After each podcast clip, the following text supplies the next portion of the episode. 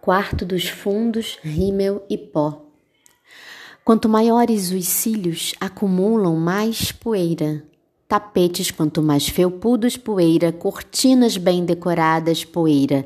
As pucumães debaixo das escadas, o pó decantado nos degraus, cobrindo o tempo nos móveis, os lençóis acumulando ácaros o tempo parando nas casas, o tempo no abandono dos quartos dos fundos, o tempo mal iluminado, poeira. Purpurina neutra salpicada com cuidado sobre as horas, brilhando no feixe da tarde que insiste em entrar pelo vidro da janela fechada. A poeira aderindo à pele no exame da ponta dos dedos que passam sobre a superfície da estante e da mesa, sobre a capa dos livros, os cílios.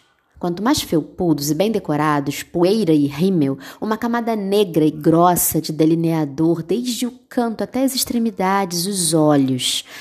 Por baixo da poeira dos cílios enfeitados, ainda reconhecem o que os dedos tocam, as cinzas, salgando a delicada aspereza lenta dos dias.